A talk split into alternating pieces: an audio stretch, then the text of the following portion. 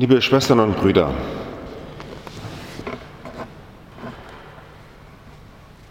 zu den journalistischen Errungenschaften des Spiegels gehört schon seit Jahrzehnten Reportagen reportagisch anzufangen. Mit einer Erzählung, es plastisch werden zu lassen. So wie Weihnachten in der heiligen Nacht. Mit einer Erzählung fängt es an, die fasziniert. Und wie das so ist, wenn man anfängt zu erzählen, und das geht in diesen Tagen mir, der ich auch medial arbeite, schon unter die Haut, damit kann man nicht nur führen, damit kann man eben auch verführen. Der Spiegel hat eine der großen Krisen jetzt zu durch, durchzustehen, was journalistisches Arbeiten angeht. Menschen, die in vielen Stellen unserer Gesellschaft für die Wahrheit eintreten, sagen, was ist, fühlen sich unwohl ob dieses Falles.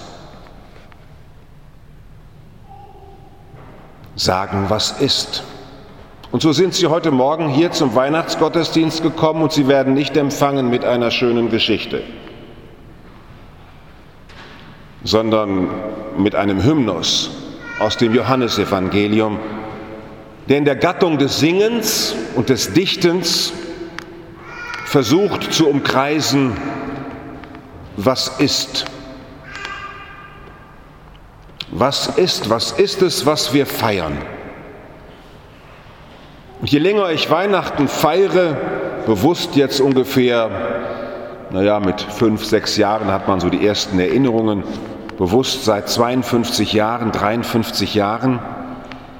Was ist es, was da gefeiert wird?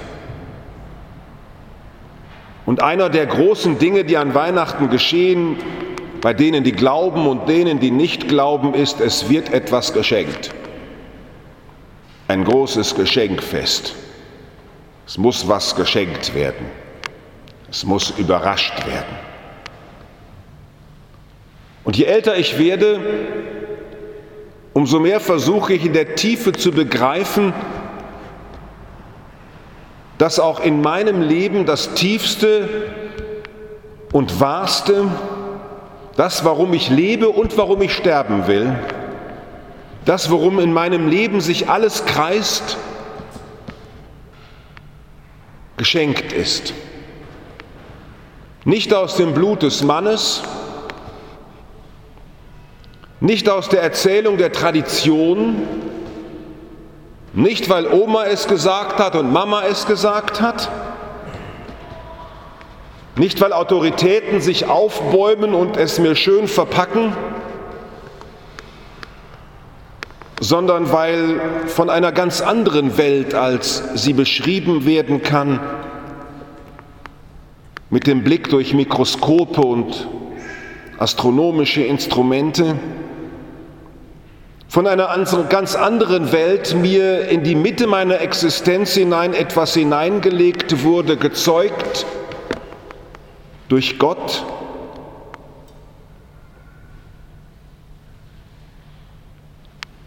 Du lebst nicht ohne mich. Vertrau mir. Du lebst nicht ohne mich.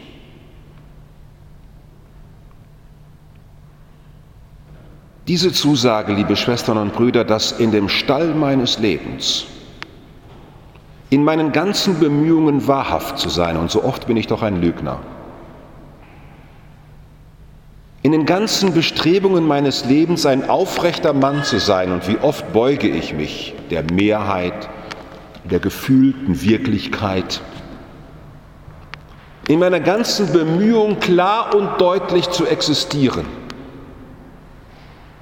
Und wie oft erleide ich Schiffbruch, dass ich mich selber nicht anschauen mag im Spiegel, wo ich mit Recht bei der Messe sage, Herr, ich bin nicht würdig, dass du eingehst unter mein Dach. Aber sprich nur ein Wort und meine Seele wird gesund. Da ist es das Weihnachtswort. Sprich dein Wort aus deiner Ewigkeit in meine Endlichkeit hinein und erschaffe mich neu. Du allein kannst mich neu erschaffen. Kein Therapeut, kein Roman, kein Arzt, keine Kirche, keine Welt, kein Sprüchekalender. Nichts kann mich neu erschaffen. Nur du der du dein ewiges Wort in mich hineinlegst und in mir Fleisch werden lässt. Du willst dich, Gott, mit mir trotz allem immer weiter umsetzen in diese Welt hinein. Denn das ist Menschsein. Gott setzt sich um durch den Menschen in diese Welt. Und das ist der Skandal von Weihnachten an einen Gott zu glauben, den wir in unserem Fleisch und Blut finden. Dich wahren Gott ich finde in meinem Fleisch und Blut, darum ich fest mich an dich binde, an dich mein höchstes Gut. Und hier beginnt mein geistliches Ringen, meine Suche nach einer christlichen Identität trotz allem.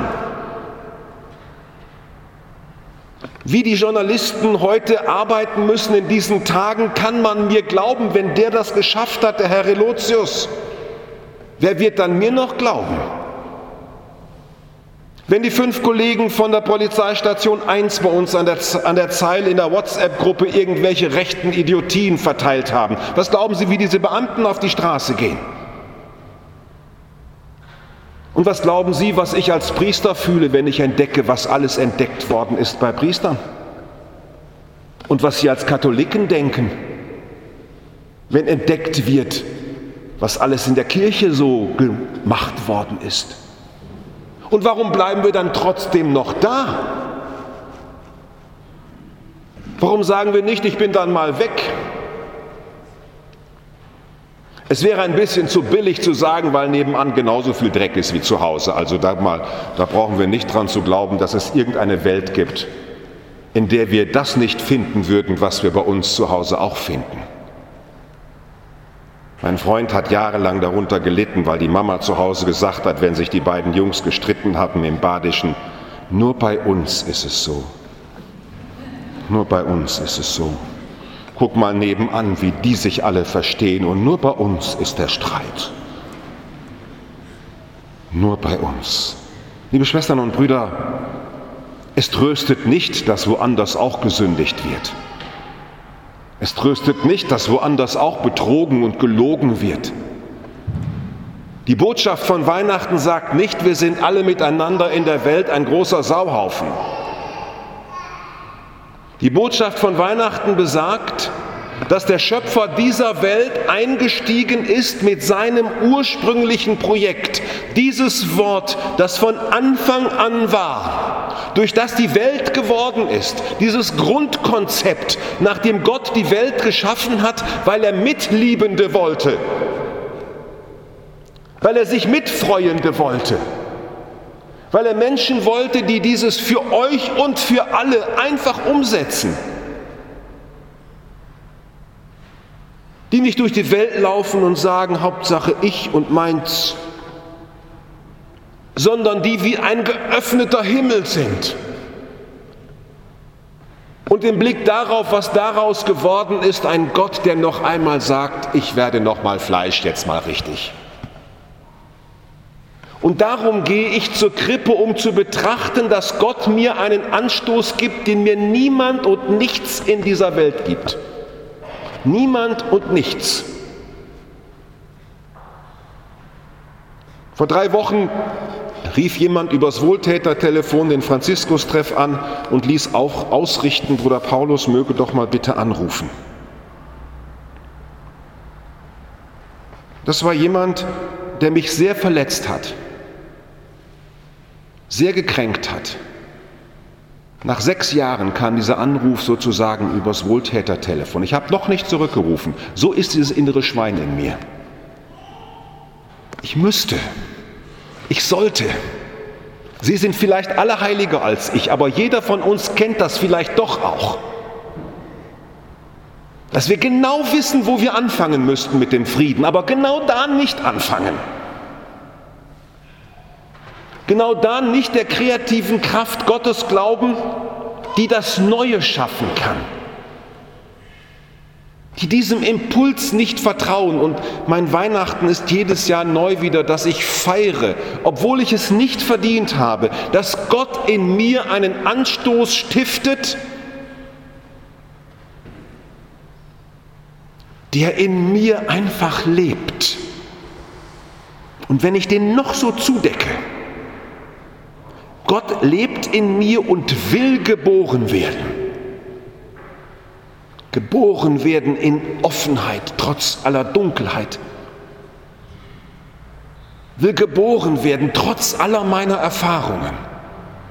Gott will, dass ich in Wehen liege und unter Schmerzen gebäre. Die Tat, die längst dran ist. Den Gedanken, der längst gesagt werden muss den Schritt, den ich längst schon tun müsste, immer noch nicht tue. Und immer noch nicht tue. Und wir feiern heute eben nicht, dass wir das alles geleistet haben. Wir sind ja nicht eine Versammlung von Menschen, die sagen, also alle Leute, die jetzt von draußen reinkommen, sehen hier mal eine Versammlung von Menschen, die Weihnachten kapiert haben und die das so alles schön leicht in die Tat umsetzen. Nein, wir sind eben nicht ethische Hochleistungssportler als Christen. Ja, wir lassen uns herausfordern, aber der Grund des Feierns ist nicht zu sagen, wir haben es geschafft. Der Grund unserer weihnachtlichen Festfreude ist, dass Gott eindringt in diese Welt und nicht aufhört, uns zu ergreifen, trotz allem. Wie, du bist trotzdem noch katholisch? Na ja, klar, weil ich an den Gott glaube, der dann erst anfängt, wenn es besonders brenzlig wird. Ich vertraue einem Gott, der in einem stinkenden Stall Mensch wird. Das ist keine Entschuldigung, es stinkend Stall bleiben zu lassen, keine Sorge. Aber der Mensch wird genau da, so wie ein Polizist in diesen Tagen gefragt wird, wenn er eine Autokontrolle macht, wieso kontrollieren Sie mich? Machen Sie doch erstmal Ihren eigenen Polizeistall sauber. Ich will dieser Beamte sein für dieses Land und für die Menschen, weil ich daran glaube, dass es trotz allem möglich ist, eine menschliche Form von Recht und Ordnung aufrechtzuerhalten. Und wieso bleibst du noch Journalist? Wo doch jetzt jeder weiß, wie schnell man so mit Fake News und so weiter Leute dazu kriegt, noch mal mehr zu abonnieren? Weil ich daran glaube, dass das zu sagen, was ist, eine Menschenaufgabe bleibt, trotz allem, wie wir Schiffbruch erleiden. Wir sind nicht gut, weil andere gut sind. Wir sind gut, weil Gottes Güte sich in dein Herz hineingelegt hat. Und wir leben nach dem Motto, das manche von Ihnen schon kennen. Wir leben nach dem weihnachtlichen Motto, wie Gott mir, so ich dir. Wie Gott an mir getan hat, so will ich an dir tun. Und dass Gott nicht aufhört an uns zu tun, das ist mein tiefer Glaube. Und wenn wir von diesem Altar heute neu wieder Christus ganz frisch empfangen mit seinem heiligen Leib für unser Fleisch und Blut, dann will er nochmal neu wieder diesen Anstoß geben. Suche die Begründungen für dein Leben nicht in deinem Leben. Da findest du hoffentlich auch welche, aber es gibt auch viele andere Begründungen, warum du jetzt nicht nochmal wieder anfangen sollst. Suche Begründungen in deinem Leben für dein Handeln in dem, den Gott in dich hineinstiftet und der in dir täglich auferstehen will und es mit der Welt täglich neu versuchen will, der täglich neu durch dich geboren werden will. Amen.